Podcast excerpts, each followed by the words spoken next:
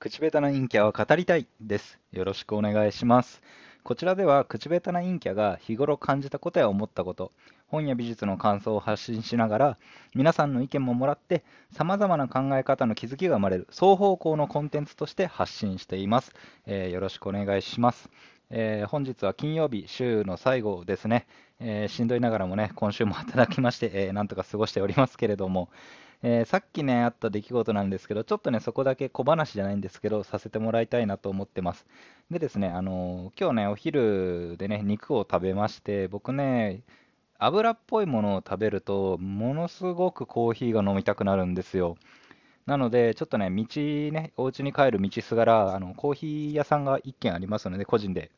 ね、やられてるコーヒー屋さんがあるんで、まあ、そこに立ち寄ってですね、まあ、コーヒーくださいっつって、そこはなんか酸味の強いものと苦味の強いものの2種類だけで売ってるんですけど、えっと、酸味の強いものが好きなんで、酸味が強い方くださいって言ったら、まあ、白あの今ちょっと苦いやつしかないんですよって言われて、ああ、そうなんですねってなって、じゃあ苦い方くださいって言ったんですよ。そしたら店員さんが、あの、M ですか ?L ですか？って言われたんで、ああ、じゃあ L でお願いします。わかりました。って言って、で、えーと、コーヒー出してきて、あの、ミルクと砂糖は入れますか？って言われて、あ、ミルクと砂糖は入れなくて大丈夫です。って言って、あ、わかりました。ってなって、じゃあ支払いは350円になります。って言われて、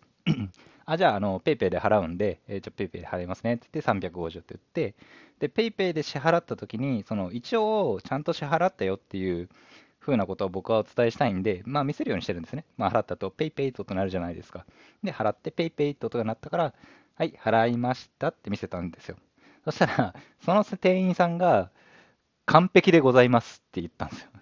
ちゃんとしっかり、完璧でございますって言われて、まあその時は、ん？と思ったけど、まあ、そのままありがとうございますって言って出たんですけど、もう見せてた瞬間に、完璧でございますってなって、すごいなんかじわじわ来ちゃって、今あの店員さん、完璧でございますって言ったよなと思って、なんかその、